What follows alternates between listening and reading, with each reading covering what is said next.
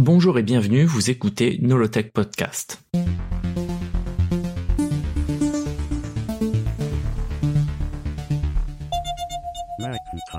Nolotech Podcast, épisode 3, l'Apple II, le chef-d'œuvre de Woz. L'Apple I n'était qu'un apéritif pour Steve Jobs et Steve Wozniak. Les deux s'attellent dès sa fin de développement à créer un successeur. Cependant, pour cela, il faut trouver de l'argent. Ainsi, pendant que Woz travaille sur ce qui deviendra l'Apple II, Jobs part à la recherche d'investisseurs. Il comprend, grâce à son expérience sur l'Apple I et du retour du patron du Byte Shop, que s'il veut vendre beaucoup d'ordinateurs, il faut qu'il ouvre au grand public. Pour cela, il faut un ordinateur tout en un et facile à utiliser. Or, Apple a besoin de beaucoup de fonds pour arriver à produire une telle machine. Il faut transformer l'entreprise. Fini le temps de l'artisanat où chaque machine était fabriquée et testée à la main. Il faut passer à la production de masse.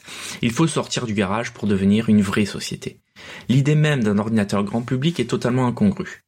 La plupart des ordinateurs, à la fin des années 70, sont ce qu'on appelle des gros systèmes, c'est-à-dire des ordinateurs massifs, vendus très cher, parfois plusieurs centaines de milliers de dollars, voire plus, à de très grandes entreprises pour être utilisés par plusieurs ingénieurs en même temps. Ainsi, un ordinateur vendu et utilisé par une seule et même personne semble être une idée impossible, voire stupide.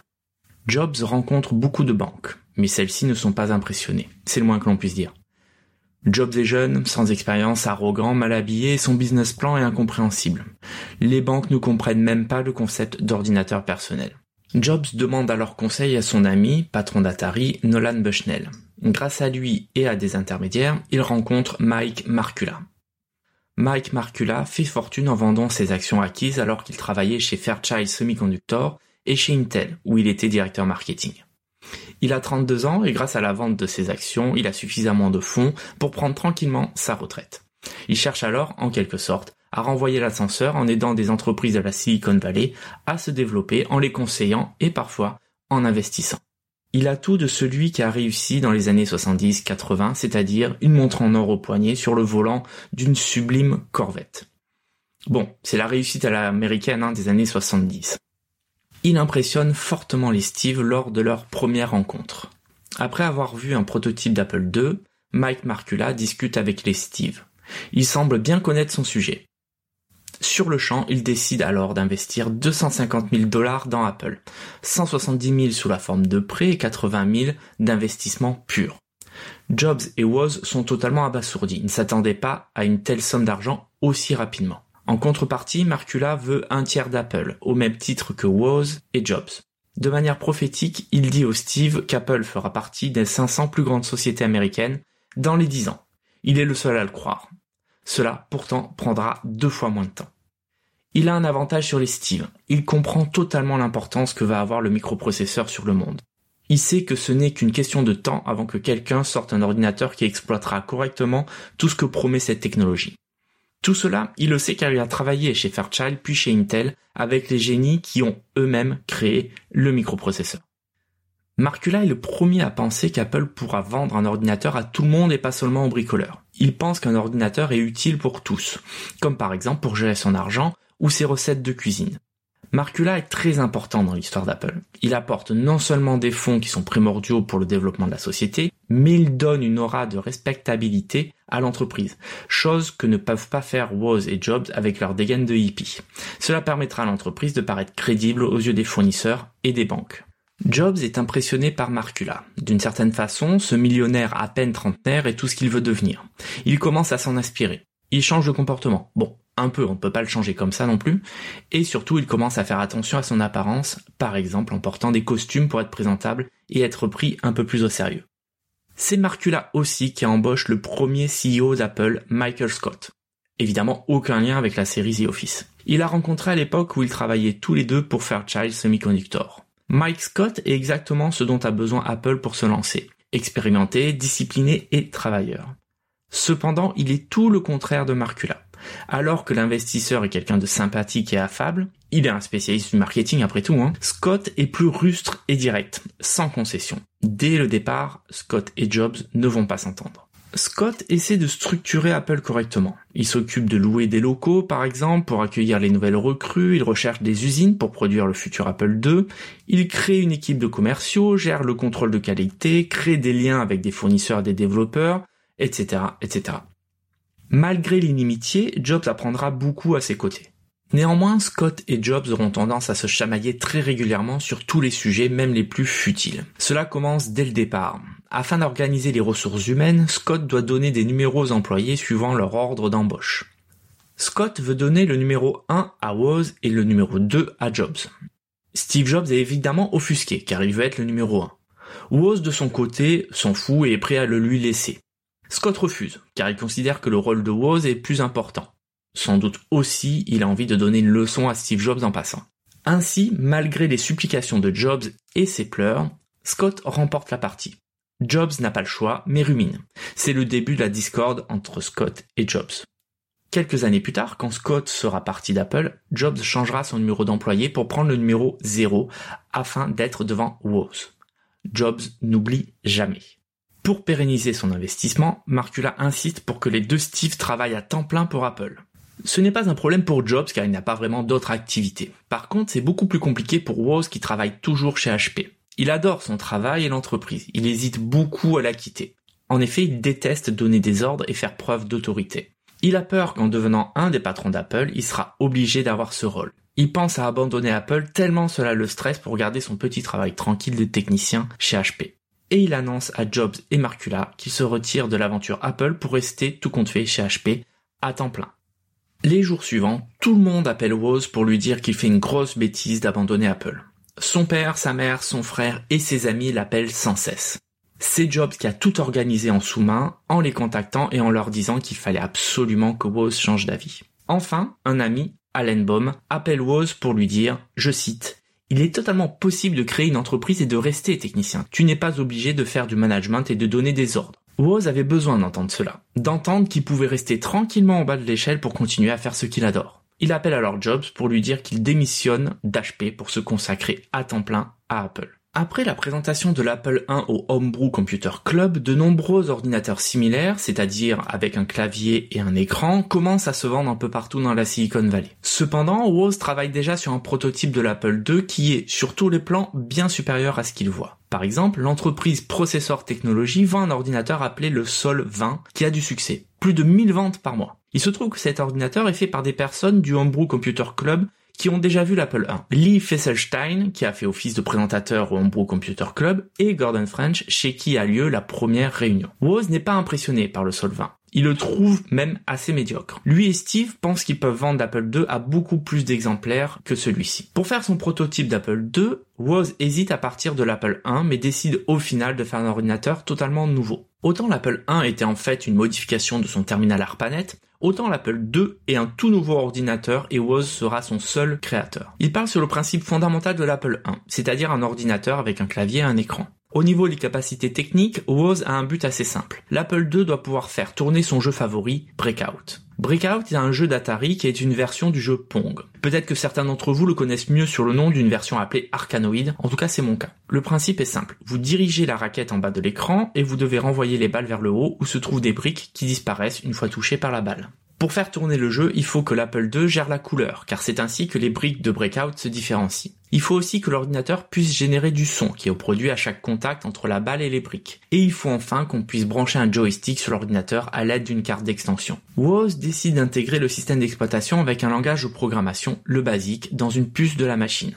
Ainsi, au lieu de charger le système d'exploitation pour pouvoir utiliser l'ordinateur, l'Apple II charge en démarrant le système automatiquement, rendant l'ordinateur beaucoup plus facile à utiliser et en faisant gagner du temps. Plus besoin de passer des dizaines de minutes à chaque mise sous tension, à charger le système d'exploitation et la gestion du langage de programmation. C'est le premier ordinateur à démarrer automatiquement ainsi avec son système d'exploitation et un langage de programmation prêt à l'emploi intégré dans la ROM de lancement. D'ailleurs, un des moments marquants pour Woz est quand il arrive à porter Breakout sur son prototype d'Apple II en le programmant avec le langage basique intégré. Il se rend alors compte de la puissance du logiciel, lui qui est plus un spécialiste du matériel et de l'électronique. Avec sa version de basique, il met 30 minutes pour programmer un prototype de breakout. Il sait que s'il avait dû le faire uniquement en électronique, comme sur les bornes d'arcade, cela lui aurait pris beaucoup plus de temps. Au moins des semaines. Ainsi, le développement se passe bien, mais Jobs ne peut s'empêcher de mettre son grain de sel. En effet, il n'aime pas l'idée des cartes d'extension. Il veut absolument qu'il y en ait un minimum. Pour lui, proposer deux cartes d'extension est amplement suffisant. Il pense en effet qu'un utilisateur ne voudra au plus brancher qu'une imprimante et un modem en même temps. Woz, quant à lui, a prévu d'en mettre 8. Il ne veut pas limiter les utilisations futures que l'on ne peut pas anticiper. Généralement, Woz est facile à vivre et a tendance à éviter les confrontations. Mais ce ne sera pas le cas ici. C'est une des rares fois où il tiendra tête à son ami. Il dit à Jobs, au fait, si tu veux deux ports, tu n'as qu'à créer ton propre ordinateur. On imagine aisément que cela n'a pas dû plaire vraiment à Jobs. L'Apple II aura donc bien 8 ports d'extension. Cela aura une grande importance par la suite. Des utilisateurs trouveront de nouvelles utilisations grâce à ces ports. Des entreprises entières vont se créer afin de développer de nouvelles cartes d'extension et ainsi former un écosystème autour de l'Apple II. De manière générale, l'Apple II est la machine faite suivant les spécifications exclusives de Woz. Il n'y a pas d'étude de marché. Tout ce que veut Woz, c'est faire une machine pour lui et uniquement pour lui. Jobs a tout de même mis sa patte sur un élément précis de l'Apple II. Il ne veut pas que la machine fasse de bruit. Il pense que, pour être un ordinateur grand public, l'Apple II doit être silencieux. Pour cela, il veut qu'il n'y ait pas de ventilateur. Cette lubie reviendra sans cesse chez Jobs et Apple dans les différents produits qu'il sortira par la suite. Or, une des sources de chaleur principales de l'ordinateur, qui demande un ventilateur pour être refroidi, est l'alimentation. Aucune alimentation sans ventilateur n'existe alors à l'époque. Qu'à cela ne tienne, Jobs embauche un ingénieur de génie, Rodney Holt, afin qu'il en invente une qui ne chauffe pas suffisamment pour avoir besoin d'un ventilateur. Le résultat est au-delà des espérances. Non seulement la fantastique alimentation de Rodney Holt n'a pas besoin de ventilateur car elle génère beaucoup moins de chaleur, mais elle est aussi beaucoup plus petite, plus légère et moins gourmande en énergie. Ce gain de place va se répercuter dans le casier qui sera alors beaucoup moins encombrant. Outre son alimentation, tout est optimisé à son paroxysme. Effectivement, l'Apple II a beaucoup moins de puces que la concurrence, le rendant non seulement très stable grâce à la limitation des connexions, mais aussi très abordable. Au final, l'Apple II aura deux fois moins de puces que l'Apple I en étant beaucoup plus rapide, beaucoup plus petit et beaucoup moins cher à fabriquer. De son côté, Jobs ne chôme pas. Il veut ouvrir l'Apple II au plus grand nombre. Il faut donc que son apparence soit la plus sympathique possible. Les ordinateurs à l'époque sont quelque chose qui fait peur au grand public. Ils sont souvent dans des casiers austères, en métal froid, aux arêtes vives et aux vis apparents. Jobs veut s'inspirer des premiers robots ménagers qui commencent à apparaître à la fin des années 70. En effet, les femmes sont de plus en plus nombreuses à travailler et n'ont plus le temps de passer des heures à préparer les repas familiaux. Jobs est très intéressé par le design de ces robots qui apparaissent sur le marché. Leur casier est fait en plastique, thermoformable rendant les formes plus attrayantes grâce à leur couleur et à leurs coins et bords arrondis et agréables au toucher. Jobs veut la même chose pour le casier de l'Apple II. Il sera le premier ordinateur avec un casier en plastique. Les appareils ménagers sont une très forte inspiration pour Steve Jobs. Il est très intéressé sur la façon dont sont utilisés ces appareils. Il faut juste les brancher et tout fonctionne. Aucune difficulté, aucune complexité. L'Apple II récupérera certaines de ses spécificités. Il faut que tout soit intégré, du clavier à l'alimentation en passant par le logiciel et le moniteur. L'Apple II est donc le premier ordinateur à pousser autant l'intégration de tous ces éléments. Jobs veut cacher le côté technique et froid de l'ordinateur par un design réussi. Il fait tout pour que les puces, les câbles et les vis soient cachés. D'ailleurs, aucune vis n'est visible car tout est vissé de l'intérieur rendant un aspect extérieur immaculé. De même, si l'utilisateur ouvre le casier, il trouvera une carte mère où tout est soigné. Jobs s'est même battu pour que toutes les connexions soient en ligne droite, avec des angles à 90 degrés donnant un rendu propre et professionnel. Ce souci du détail et du design restera dans l'ADN d'Apple. L'Apple II a de la concurrence. Le marché change rapidement et est en pleine ébullition avec des nouveaux ordinateurs qui sortent chaque mois. Seulement, l'Apple II a des avantages sur les autres machines du marché. Il est très flexible. En effet, il peut tout aussi bien être utilisé dans un contexte professionnel que par des passionnés pour bidouiller. Enfin, avec son design et son interface clavier-écran accessible, il est prêt pour être utilisé par le grand public. Dernier élément en sa faveur, l'Apple II est extrêmement modulable grâce à ses 8 ports d'extension. Il est aussi possible d'ajouter de la mémoire si besoin, or aucun ordinateur de la concurrence ne le permet. Cet élément aura une grande importance par la suite pour l'utilisation de certains logiciels comme VisiCalc. À la première présentation publique de l'Apple II à la West Coast Computer Fair, Jobs vient habillé d'un superbe costume. Il a appris sa leçon. Les personnes sur le stand qui viennent voir l'Apple II sont tellement impressionnées par la machine qu'ils n'y croient pas leurs yeux. Régulièrement, Jobs est obligé d'ouvrir les rideaux du stand pour montrer que c'est bien le petit ordinateur qui affiche tous ces graphismes chatoyants sur l'écran et non un gros système caché derrière les rideaux. Malgré toutes ces qualités, l'Apple II n'est pas exempt de défauts. Le principal est qu'il ne possède qu'un lecteur de cassette pour l'enregistrement des données. Or, la concurrence commence à proposer un lecteur de disquette, média plus rapide et fiable que les cassettes. Le développement d'un tel lecteur demande des mois et une équipe de plusieurs ingénieurs, mais le temps manque. En effet, Marcula en a besoin pour le présenter au CES, qui se déroule un mois plus tard. Il se tourne alors vers Woz et lui demande s'il peut le faire en si peu de temps. Woz acquiesce et se met au travail. Il n'y a que lui qui peut faire ce genre de prouesse. Non seulement il arrive à le développer en un temps record, mais en plus le lecteur est une totale réussite. Il est tellement optimisé, comme c'est l'habitude avec Woz, qu'il ne possède que 4 puces. La plupart des concurrents en ont au moins 10 fois plus. Le logiciel développé pour contrôler le lecteur est si bien pensé que des collègues de Woz diront que c'est de la poésie sous forme numérique. Grâce à Woz, le lecteur est non seulement fiable, ce qui n'est pas le cas des autres lecteurs de disquettes, mais aussi très abordable. Le lecteur sort à l'été 1978 et il est rapidement en rupture de stock. En parallèle, les ventes de l'Apple II explosent. Au niveau marketing, Jobs veut faire une publicité dans la presse. Il sait que le public des ordinateurs est en très grande majorité masculin. Jobs décide alors que la première publicité pour l'Apple II sera dans le magazine Playboy, rarement lu par la gente féminine. Même si cela peut paraître caricatural à dire, le magazine Playboy n'était pas uniquement acheté pour ses jolies photos, tout en élégance. en effet, il y avait de nombreux articles intéressants dont certains sont restés dans les mémoires, comme par exemple une interview de Martin Luther King. Outre les articles, de nombreux auteurs connus mondialement ont participé à la renommée du magazine, comme Truman Capote, Margaret Atwood, Kurt Vonnegut, Ray Bradbury, Isaac Asimov, Arthur C. Clarke ou encore le génial Frank Herbert. Playboy est alors pionnier dans l'édition de textes de science-fiction. Pas étonnant alors que Jobs le choisisse pour faire la publicité de l'Apple II. La société grandit et change. Parmi toutes ces transformations, il faut qu'Apple abandonne son logo vieillot dessiné par Ronald Wayne pour un plus moderne, plus marquant. Le logo choisi est une pomme croquée, barrée horizontalement par six couleurs chatoyantes. Les couleurs sont présentes pour montrer que l'Apple II peut afficher des couleurs, contrairement à tous les autres ordinateurs monochromes. La pomme est croquée afin d'éviter de la confondre avec une tomate ou encore une cerise. C'est aussi peut-être un petit jeu de mots. En effet, une bouchée de pomme se dit en anglais Apple Bite. Or, bite avec un i qui veut dire morsure peut aussi phonétiquement rappeler bite, cette fois-ci avec un y qui veut dire octet en anglais. Pour rappel, l'octet est une unité de stockage de données qui regroupe 8 bits, c'est-à-dire 8 données au format binaire, 0 ou 1. On retrouve l'octet ainsi dans les unités suivantes que vous devez connaître telles que le giga-octet ou le téra-octet. Impossible de parler de l'Apple II sans parler de VisiCalc. VisiCalc est le premier logiciel tableur de l'histoire. Il va transformer l'Apple II. Il devient alors un vrai outil de travail qui peut booster considérablement la productivité. On peut considérer VisiCalc comme la première killer app. Une killer app, c'est un logiciel qui, à lui seul, fait vendre des ordinateurs. C'est une notion que l'on connaît bien aujourd'hui dans le monde des jeux vidéo, par exemple, où un seul jeu peut faire vendre des consoles. Pour Microsoft, par exemple, ça va être Halo pour vendre la console Xbox. Chez Sony, avec la PlayStation, ce sera Gran Turismo ou le jeu Uncharted.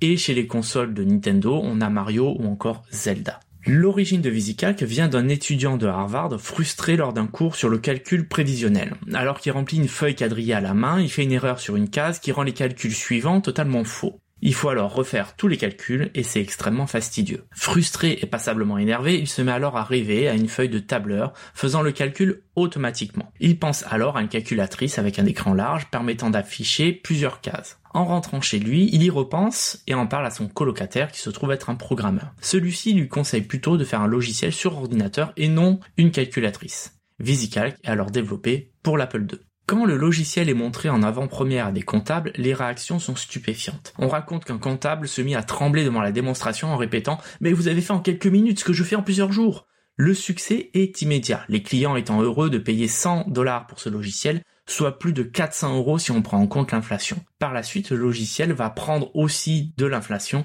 en étant vendu plus de 250 dollars. Étant gourmand en mémoire, VisiCalc ne tourne pleinement que sur la version haut de gamme de l'Apple II, qui a 32 kilooctets de RAM. D'ailleurs, heureusement que Woz a permis à son Apple II de pouvoir avoir plus de mémoire, sans cela VisiCalc n'aurait jamais vu le jour sur cet ordinateur. Cela permet à Apple de vendre des dizaines de milliers de cette version aux entreprises. De nombreux clients ont acheté l'Apple II uniquement pour pouvoir utiliser VisiCalc. Michael Scott, alors CEO d'Apple, dira que sur les 130 000 Apple II vendus avant septembre 1980, sans doute plus de 25 000 l'ont été uniquement pour faire fonctionner le tableur. D'autant plus que pendant un an, VisiCalc n'était disponible que sur l'Apple II. VisiCalc fait comprendre à tout le monde que l'ordinateur personnel n'est pas qu'un simple gadget mais qu'il a une vraie utilité. Ce n'est plus un jouet, c'est un vrai outil de travail. Malheureusement pour lui, l'inventeur de VisiCalc n'a pas déposé l'idée du tableur. Il n'a aucun brevet. Rapidement, de nombreux logiciels similaires apparaissent sur le marché. Cela ne prend pas longtemps avant que la concurrence dépasse VisiCalc comme Lotus 1, 2, 3 ou encore plus tard Excel. Jobs dira en 1990 lors d'une interview, VisiCalc est vraiment ce qui a propulsé Apple vers le succès plus que tout autre événement. VisiCalc n'est pas le seul logiciel qui rend légitime l'ordinateur personnel. En effet, associé à un logiciel de traitement de texte tel qu'Apple Writer, l'Apple II devient un vrai assistant numérique qui devient indispensable dans beaucoup d'entreprises. Certes, Apple Writer ne gère pas les minuscules et n'affiche que 40 caractères par ligne, mais cela ne l'empêche pas d'avoir un succès sans précédent. La technologie avance à un rythme effréné. En juin 1979, la première imprimante Silent Type est annoncée. On parle déjà de la mort de la machine à écrire. En effet, à l'époque, pour créer un document dactylographié, il fallait acheter ou louer une machine à écrire où une seule erreur oblige à recommencer la page entière. Autre solution, écrire son texte à la main ou dicter son texte pour que quelqu'un le tape à votre place. Le logiciel de traitement de texte libère totalement le processus. Même les auteurs de romans sont sous le charme par la grande liberté apportée par cette nouvelle technologie. Prenons l'exemple de Frank Herbert, l'auteur entre autres du génial Dune, qui dit à qui veut l'entendre que l'ordinateur personnel change l'écriture du roman pour toujours. Il fait l'éloge de la possibilité de modifier son texte à la volée sans rature, de pouvoir déplacer des paragraphes ou des chapitres entiers et adore la facilité avec laquelle il peut avoir sous la main plusieurs versions de ses romans. Il est tellement bouleversé par toutes ces possibilités qu'il en a fait un livre appelé Le guide essentiel aux ordinateurs personnels. Sans moi, vous n'êtes rien. L'industrie de l'ordinateur personnel est lancée. De nombreuses sociétés sont créées afin de développer des logiciels pour les ordinateurs comme par exemple Electronic Arts qui est fondé par un ancien d'Apple. Et d'autres font fortune grâce à la formidable croissance du secteur, comme Microsoft. Malgré cette croissance, Jobs n'oublie pas les clients de la première heure et va se battre pour eux, et cela toujours contre Michael Scott. On peut penser parfois que Jobs fait des choses uniquement pour embêter Michael Scott. Bref. Par exemple, il mettra en place un système de remplacement de l'Apple 1 par un Apple 2 avec une réduction. Déjà, il sent intuitivement qu'il faut bien traiter ses clients. Par contre, Michael Scott, lui, ne le conçoit pas. Autre élément de discorde, la garantie. Dans l'industrie électronique, la garantie est généralement de 90 jours. Jobs va insister lourdement afin que la garantie passe à un an pour coller aux garanties des produits grand public. Scott refuse catégoriquement. Jobs s'entête et commence à pleurer comme c'est son habitude. Scott décide de parler avec lui dehors et quand ils reviennent, Jobs l'a convaincu. La garantie de l'Apple II sera bien d'un an. L'Apple II commence à être vendu en juin 1977 pour 1298 dollars. En trois ans, 100 000 vont être vendus. Les revenus générés par la machine passent de 7,8 millions de dollars en 1978 à 47 millions en 1979. En 1980, année de l'entrée en bourse historique d'Apple, le chiffre d'affaires est de 118 millions de dollars l'Apple II est un ordinateur qui restera en vente étonnamment longtemps. Avec ses différents modèles qui sortiront au fur et à mesure des années, presque 6 millions d'Apple II seront vendus au total avant qu'il ne soit retiré des étals en 1993, soit 16 ans après sa sortie. Apple vivra grâce aux revenus générés par l'Apple II pendant plus de 10 ans. Ce n'est qu'en 1988 que les revenus du Macintosh vont dépasser ceux de l'Apple II. Merci de m'avoir écouté. Pour m'aider à faire ce podcast, envoyez-moi un message, ça fait toujours plaisir, à nolotech.com slash contact ou sur Twitter, nolotech.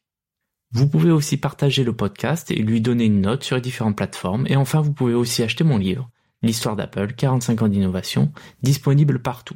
J'ai mis tous les liens dans la description. À bientôt!